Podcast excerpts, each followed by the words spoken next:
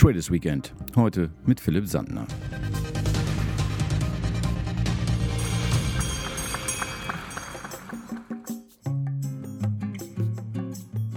Die Blockchain ist längst kein Insider-Thema mehr. Das Konzept dahinter ist mittlerweile zwölf Jahre alt und deren aktuelle Entwicklung beschäftigt nun ganze Industriezweige. Auch in den klassischen Medien taucht das Thema immer wieder auf, wohingegen die breite Öffentlichkeit kaum in die Materie einzutauchen scheint. Philipp Sandner versucht das zu ändern. Und damit ist er einer derjenigen, die das Thema bis in die versteckteste Nische ergründen. Auf der Suche nach den Kryptoschätzen der Erkenntnis leitet Philipp Sandner aktuell das Blockchain Center der Frankfurt School of Finance and Management. Bevor er zur Frankfurt School kam, war er Mitbegründer eines Beratungsunternehmens, das sich auf die Bereiche Innovationsstrategie, IP und Technologietransfer spezialisiert hatte. Seit 2017 ist er Mitglied im Fintech-Rat des Bundesfinanzministeriums und außerdem im Blockchain Observatory der Europäischen Union. In den Jahren 2018 und 2019 zählte ihn die FAZ zu den Top 30 Wirtschaftswissenschaftlern in Deutschland und das Kapitalmagazin führt ihn in den Top 40 unter 40 auf. Seine Expertise umfasst die Blockchain-Technologie im Allgemeinen, Kryptoassets wie Bitcoin und Ethereum, den digitalen programmierbaren Euro, die Tokenisierung von Vermögenswerten und Rechten sowie die digitale Identität. Er berät Finanzorganisationen, Industrieunternehmen und Startups bei ihren Blockchain-Aktivitäten. Und die Gewichtung dieser Themenbereiche nimmt stetig zu. Beispiel Bitcoin. Die Kryptowährung erlebt wieder mal einen Höhenflug. Erst diese Woche knackte sie erstmals in ihrer Geschichte die 50.000 Euro Marke. Anfang des Monats hatte nämlich allein der E-Autobauer Tesla rund 1,5 Milliarden US-Dollar in die Kryptowährung investiert. Und, wie der Spiegel schreibt, Tesla-Gründer Elon Musk trollt die Welt weiter, wenn es um die digitalen Zahlungsmittel geht. Der Mitbegründer von Ethereum, Charles Hoskinson, meint, die Blockchain sei wirkungs- und bedeutungsvoller als das Internet. Die Technologie sei hochgradig viral und würde sich genauso schnell, wenn nicht sogar schneller verbreiten. Das ist eine kaum fassbare Aussage zu einem sehr undurchsichtigen Thema. Marc Vasquez Thies wollte aber Klarheit haben und bat den Kryptopapst, wie manche Philipp Sandner auch nennen, um eine Erklärung. Also was äh, Charles Hoskinson hier gesagt hat, muss man natürlich interpretieren. Äh, ich würde das wie folgt tun. Und zwar, so wie das Internet heute funktioniert, ist das Internet primär da, um Informationen äh, zu übertragen, also Informationen von einer Person zur anderen Person. Zum Beispiel, ich verschicke eine E-Mail von hier nach Südkorea ans andere Ende der Welt und die E-Mail ist innerhalb von wenigen Sekunden dort oder eine WhatsApp ist innerhalb von wenigen Millisekunden dort. Auch eine PDF-Datei geht quasi innerhalb von wenigen Sekunden um die gesamte Welt. Das ist sehr beeindruckend. Muss man vergleichen mit früher. Früher hat, die, äh, hat der Versand von Informationen, also zum Beispiel ein Dokument verschicken von hier nach Südkorea, auf dem Postweg, also physische Übergabe, locker mal einige Tage, manchmal sogar Wochen äh, gebraucht. Ja? Das heißt, es wurde, da wurde die Informationsübertragung durch das Internet technisch natürlich komplett revolutioniert. Das vergisst man manchmal, weil man das Internet, WhatsApp und ähnliches mit absoluter Selbstverständlichkeit einsetzt. Und was der Charles Hoskinson eben meint aus meiner Sicht ist, äh, dass eben jetzt die nächste Stufe des Internets äh, kommt, nämlich dass nicht nur Informationen übertragen wird, Klammer auf, WhatsApp, Klammer zu, sondern eben auch Werte. Ja, wenn ich heutzutage Werte übertragen möchte, dann kann ich das entweder mit Financial Intermediaries, also mit Finanzintermediären tun, so wie PayPal eben auch, kostet aber eben Gebühren, 1, 2, 3 für 5 Prozent. Ähm, oder äh, ich muss natürlich entsprechend warten, aber ich kann von hier nach Südkorea keine Zahlung durchführen ohne einen Intermediär, der Zeit und Geld kostet und zum Beispiel der Gegenwert von 10 US-Dollar geht hier in Deutschland weg und kommt in Südkorea an, bevor ich diesen Satz quasi zu Ende gesprochen habe. So muss man sich das vorstellen. Also quasi analog zu einer WhatsApp soll ja eben auch, ähm, der äh, hat schon äh, Vorteile, Werte von hier nach Südkorea zum Beispiel zu transportieren können, innerhalb von wenigen Sekunden oder Millisekunden. Das geht heutzutage nicht ohne Intermediäre. Und wenn ich einen Intermediär wie etwa PayPal einschalte, dann kostet es einige Prozent Transaktionskosten und natürlich möglicherweise auch Zeit. Äh, und es erfolgt natürlich nur dann, wenn dieser Finanzintermediär auch operiert und funktioniert. Und genau hier kommt die Blockchain-Technologie zum Tragen, dass man Werte durch die gesamte Welt transportieren kann, ähm, ganz schnell ohne nennenswerte Transaktionskosten und eben auch in Zukunft verschiedene Werte. Das kann der Bitcoin sein, Ethereum, das könnte der Euro oder der Dollar auf Blockchain-Basis sein, könnten auch sowas sein wie Lufthansa, Miles and More Punkte äh, oder andere Dinge. Charles Hoskinson spricht ja auch, wenn the Blockchain Technology is done, also wenn die Industrie fertig ist. Wann denken Sie denn, dass die Blockchain-Technologie massentauglich sein wird? Das kann man so nicht sagen, weil aus meiner Sicht ist es keine äh, Schwarz-Weiß-Entscheidung. Es ist nicht so, dass wir morgen aufwachen und dann ist sie plötzlich fertig gebaut. Äh, ganz im Gegenteil, ähm, wir, die Blockchain äh, ist, ist, ja schon live äh, seit genau zwölf Jahren, als damals der Bitcoin ähm, kreiert äh, wurde. Dann kamen neue Protokolle dazu, äh, Ethereum, dann kam auch das Projekt von dem Hoskinson ähm, auf die Welt genannt. Cardano hat bestimmte ähm, Vorteile gegenüber Ethereum und, und, und. Das heißt, wir sehen einfach hier Jahr für Jahr neue Technologien auf den Markt kommen. Jetzt momentan in diesen Tagen erleben wir die Umstellung äh, auf äh, Ethereum äh, 2.0 sozusagen, was dann auch ähm, in einigen Jahren eine höhere Geschwindigkeit oder einen höheren Transaktionsdurchsatz äh, haben wird. Ja, das kommt alles. Und insofern ist die Frage, wann werden wir hier einen wirklich eine breite Anwendungsphase sehen, das kann man so aus meines Erachtens nicht äh, beantworten. Es wird Jahr für Jahr schlicht und ergreifend mehr. Das muss man sehr gut vergleichen mit äh, dem Smartphone zum Beispiel. Heutzutage hat jeder ein Smartphone. Aber es gab eben mal die Zeit vor 15 Jahren, 2005. Da kam gerade mal das iPhone 1 auf die Welt. Ja, und damals hat, äh, hatte kaum einer ein, ein, Smartphone. Und die Leute, die eins hatten, wussten gar nicht, ob es jetzt äh, lachen oder weinen sollten, weil das iPhone 1 eigentlich zu nichts groß äh, tauglich war. Batterie war ständig, alle Bildschirm war äh, nichts, äh, Datenfunk war damals äh, zu gering mit GBRS oder wie, wie das Protokoll heißt. Ja, das iPhone 1 war eigentlich gar nicht zu gebrauchen und jetzt sind wir zwölf iPhone-Generationen später. Das gleiche bei Android und plötzlich nach 15 Jahren hat jeder mindestens ein Smartphone auf der ganzen Welt in zig Ländern Dutzende Millionen oder Milliarden Endgeräte verkauft. Ja, so sieht eine Revolution aus. Und da kann man auch nicht ganz klar die Frage beantworten, ab wann das Smartphone quasi jeder hatte, sondern jede Generation war besser, günstiger, hat Verbreitungsgrad gefunden und damit steht im Hintergrund eine Diffusionskurve, die von 0% auf 100% hochgeht und zwar über den Zeithorizont von 15 Jahren. Und genau das sehen wir bei der Blockchain-Technologie auch. Allerdings sind wir bei Blockchain-Technologie ganz am Anfang in, im, im Sinne eines Windows-Fortschrittbalkens, ja, kennt jeder vom Computer, wo man was runterlädt, äh, mal verdeutlicht, glaube ich, dass wir bei vielleicht einem Prozent Fortschritt sind, wenn überhaupt momentan. Und die anderen 99 Prozent, die kommen eben jetzt in den nächsten Jahren oder Jahrzehnten, mal schauen. Und äh, dementsprechend steht hier aus meiner Sicht eine größere Revolution äh, bevor. Und die Blockchain-Technologie wird eben gerade hier und auch im Finanzwesen sehr, sehr, sehr viel verändern. Sie haben ja vorhin nochmal auch über den Euro und Dollar gesprochen und die EZB und die EZB betrachtet zum Beispiel seit längerem jetzt auch einen digitalen Euro. Denken Sie, er wird bald kommen?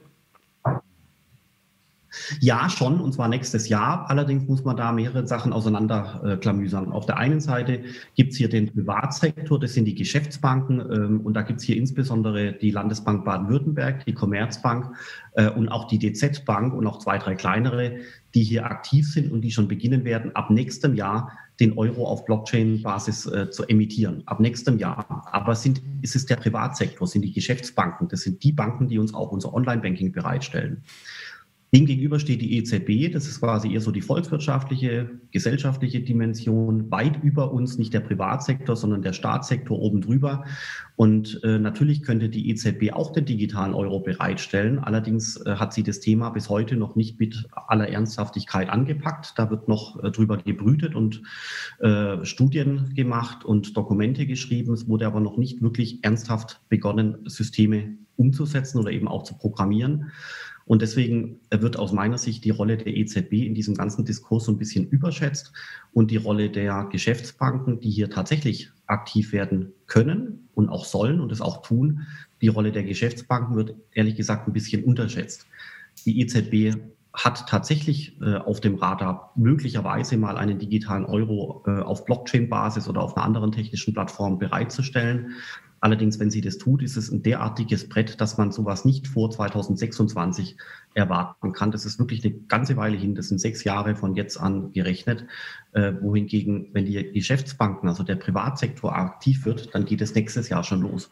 Und deswegen muss man die äh, Rollen der, des Privatsektors und eben der äh, Notenbanken hier auseinander dröseln. Die, der Privatsektor wird hier sehr wichtig. Ähm, die, die, die EZB erzeugt ein gutes Sentiment für das Thema, aber die Bedeutung der EZB wird hier aus meiner Sicht kurzfristig sehr stark überschätzt. Liegt aber ehrlich gesagt auch an der EZB. Es gibt andere Zentralbanken wie zum Beispiel Japan, Südkorea und allen voran natürlich China. Die sind nicht nur so weit, dass sie Testsysteme in Betrieb haben, sondern gerade bei China äh, wird anscheinend äh, mit bis zu 40 Millionen Menschen schon äh, getestet ob das System entsprechend funktioniert, dass die Leute auf dem Handy in der digitalen chinesischen Variante der Währung Transaktionen durchführen können. Das heißt, ganz plastisch gesprochen, die Chinesen sind quasi fertig mit der Programmierung, hat auch einige Jahre gedauert, die haben 2014 angefangen. Äh, und die EZB ist noch nicht so weit, als dass sie entschieden hätte, programmieren zu wollen und ein System dieser Art umsetzen zu wollen. Diese Entscheidung wird laut EZB im Sommer getroffen. Also ich sage das so plastisch, um einfach herauszuarbeiten, dass die Chinesen schon fertig sind mit der Programmierung und die EZB noch nicht mal entschieden hat, ob sie jemals äh, programmieren wird. Also so zumindest äh, die Aussagen der EZB. Und deswegen glaube ich, dass die EZB ehrlich gesagt hier ähm, auch durchaus ein bisschen an ähm, Intensität äh, zunehmen könnte, mit der sie das Thema bearbeitet. Aber wie gesagt, das muss nicht alles schlecht sein hier, das muss man wirklich betonen, weil der digitale Euro kommt, und zwar nächstes Jahr und übernächstes Jahr, aber hier eben vor allem aufgrund äh, der äh, Rolle der äh, Geschäftsbanken, also des Privatsektors. China ist ein guter Stützpunkt, äh, Stichpunkt, denn die sind uns wirklich sehr weit voraus. Denken Sie denn, dass Europa oder Deutschland irgendwann noch anknüpfen können an den Vorsprung? Äh, ja, auf alle Fälle. Und zwar gerade deswegen, äh, gerade weil ja die Privat, der Privatsektor, die Geschäftsbanken derart aktiv sind, gerade deswegen haben wir ja nächstes Jahr, und übernächstes Jahr schon einen einsetzbaren digitalen Euro, zum Beispiel für Geschäftsmodelle in der Industrie. Ja.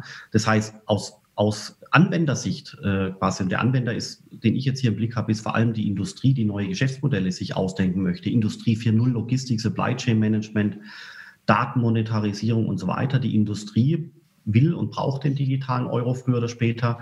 Und die muss auch nicht überlange, übermäßig lange warten, sondern kann den digitalen Euro ab nächstem Jahr oder übernächstem Jahr schon einsetzen, wenn sie den will. Ja, das heißt, damit ist eigentlich der, äh, äh, der Vorsprung zu China durchaus akzeptabel. Äh, das sollte eigentlich übermäßig ähm, erschrecken. Äh, es ist nur so, dass eben die EZB die ganze Entwicklung beschleunigen könnte. Vor allem geht es dann eben auch darum, eine für Europa souveräne Zahlungsinfrastruktur äh, bereitzustellen, weil mobiles Zahlen zum Beispiel heute ja sehr oft mit Kreditkarten funktioniert. Und jeder weiß, dass eine Kreditkartenzahlung natürlich über amerikanische Server geht. Also wenn ich meinen Espresso bei uns an der Hochschule kaufe oder beim Italiener eine Pizzeria und ich bezahle mit Apple Pay oder Google Pay, dann verdient natürlich Apple und Google daran und es verdienen die Kreditkarten daran. Und diese gesamte Zahlung äh, geht über primär ausländisch geprägte Zahlungsnetzwerke. Und genau hier könnte die EZB ehrlich gesagt schon äh, eine äh, äh, mehr Intensität entfalten, um eben möglicherweise eine ähm, Zahlungsinfrastruktur bereitzustellen, die Europa in seiner Souveränität erhalten äh, lässt, sodass Europa eben eine eigenständige Zahlungsinfrastruktur hat und Zahlungen wie Apple Pay und Google Pay äh, nicht äh, ausschließlich über amerikanische Server laufen. Ja, ist, also vor allem jetzt mal fokussiert auf die Kreditkartenzahlungen. Ja. Mhm. Gleiches auch mit PayPal, ehrlich gesagt. Lassen Sie uns ein bisschen über gesetzliche Vorschriften ähm, reden. Denken Sie, dass es ein Muss oder erkennen Sie da sogar eine Gefahr, dass wenn, die, wenn, die, wenn das Gesetz dort mit, ein, mit einschreiten möchte? Ähm, welches Gesetz genau meinen Sie? Also wenn jetzt, wenn jetzt die Regierung sagt, dass sie, die, dass, dass sie dies regulieren möchte, so wie, so wie zum Beispiel die Aktien. Weil bis jetzt herrscht ja noch fast gar keine Regulierung in diesem Sektor. Also auch in den Kryptowährungen hauptsächlich.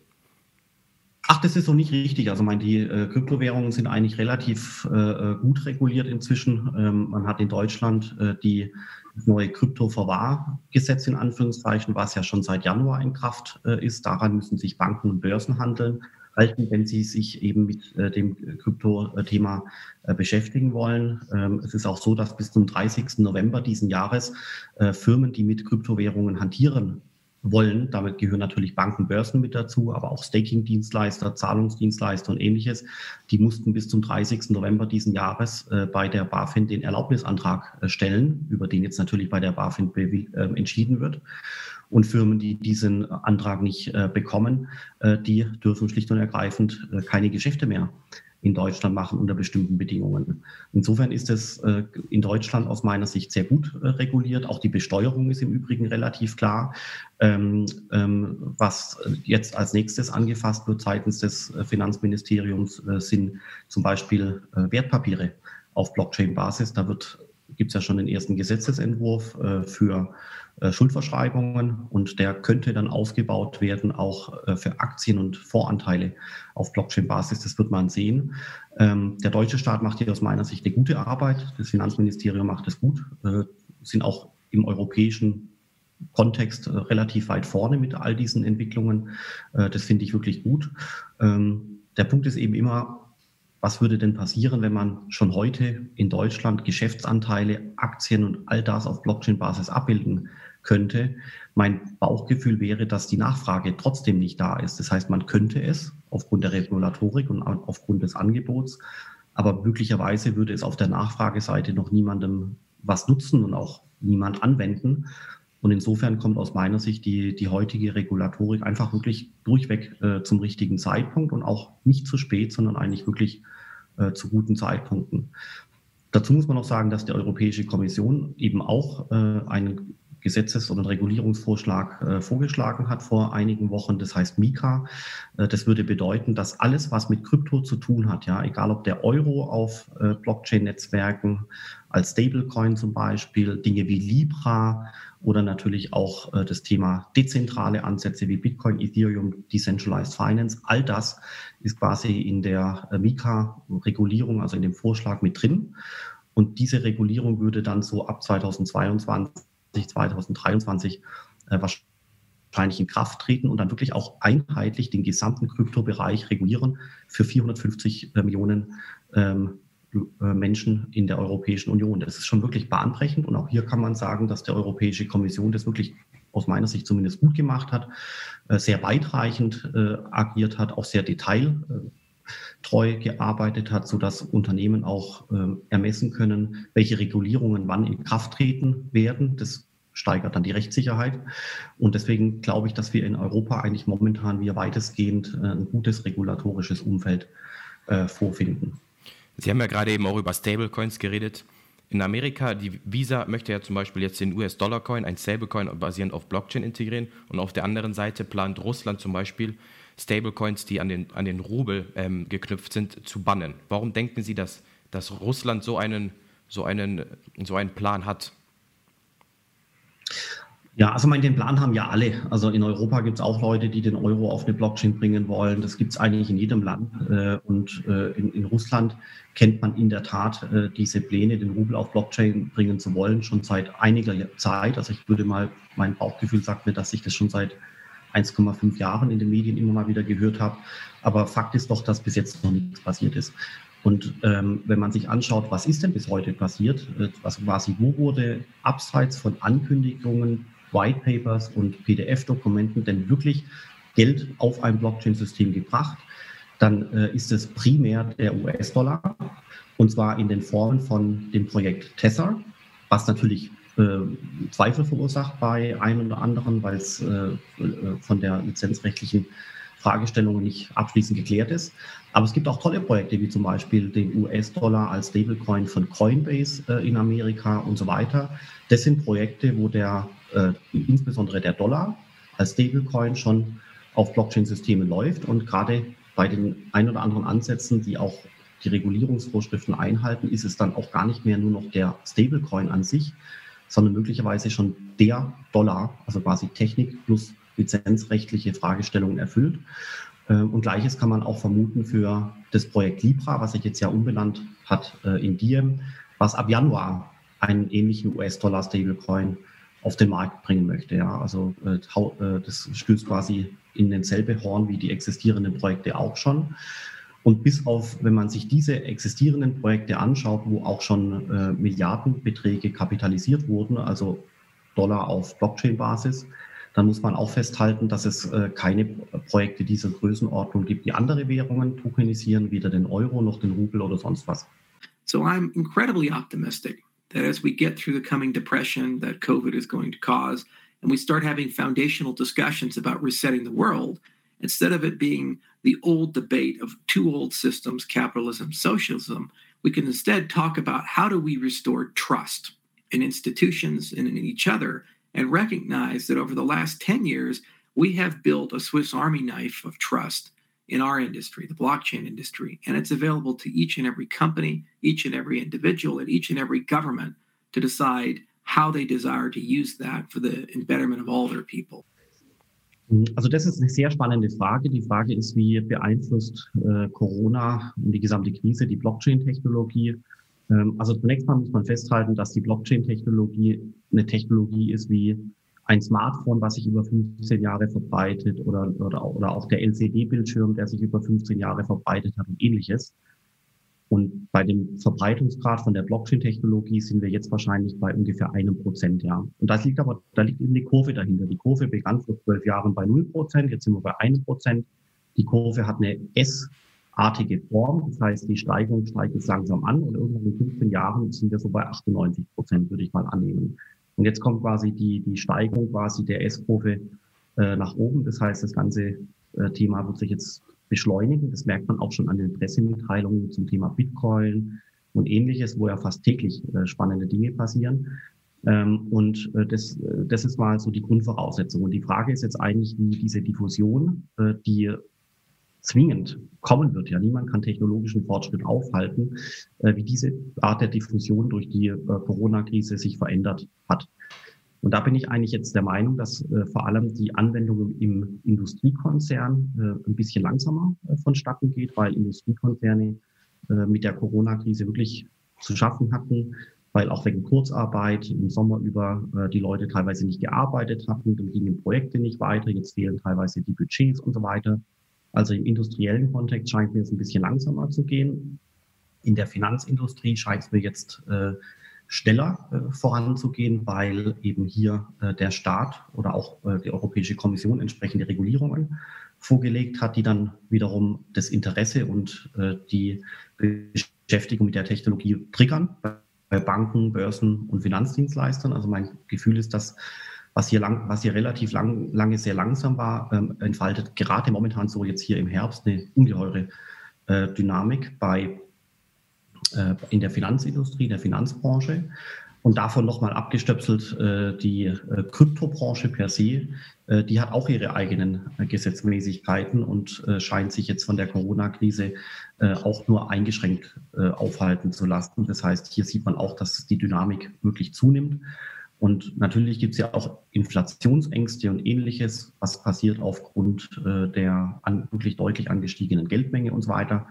Äh, das führt dann schon auch dazu, dass äh, die Leute äh, manchmal sich Sorgen machen. Manchmal kommen sie dann auf, die, auf den Gedanken, in Bitcoin zu investieren und so weiter und so fort. Das heißt, hier kann äh, die, äh, die Kurve quasi für die Kryptowährungen sogar noch so ein bisschen beschleunigt werden durch Corona.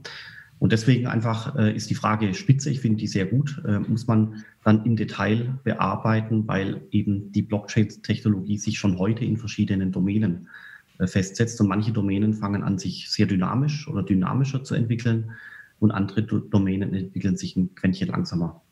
Denken Sie denn, dass Blockchain-Technologie sogar geholfen hat, in irgendeiner Weise Covid-19 zu besiegen? Äh, nee, also wirklich in keinster Weise. Okay. Eine letzte Frage hätte ich noch, die wohl einer der wichtigsten ist, der Bitcoin-Preis. Denken Sie, er wird weiter steigen? Also ich persönlich bin schon der Meinung, dass der Bitcoin-Preis äh, weiter steigen könnte. Aber gut, das ist natürlich meine Meinung. Andere Leute kommen da zu anderen Ergebnissen. Ähm, ich glaube auch, der wird signifikant steigen äh, nächstes Jahr aus verschiedenen Gründen. Man sieht ja momentan, dass zahlreiche Firmen sich mit dem Thema intensiv beschäftigen. PayPal, dann jetzt ganz aktuell die, äh, die, die schon über 200 Jahre alte Bank äh, Haug und Aufhäuser äh, fängt an, einen Kryptofonds aufzulegen. Das ist alles, sind alles Dinge, die viele Leute auch in Frankfurt und in anderen Städten äh, überraschen wird. Ähm, immer steht der Bitcoin hier im Vordergrund. Das ist ganz spannend.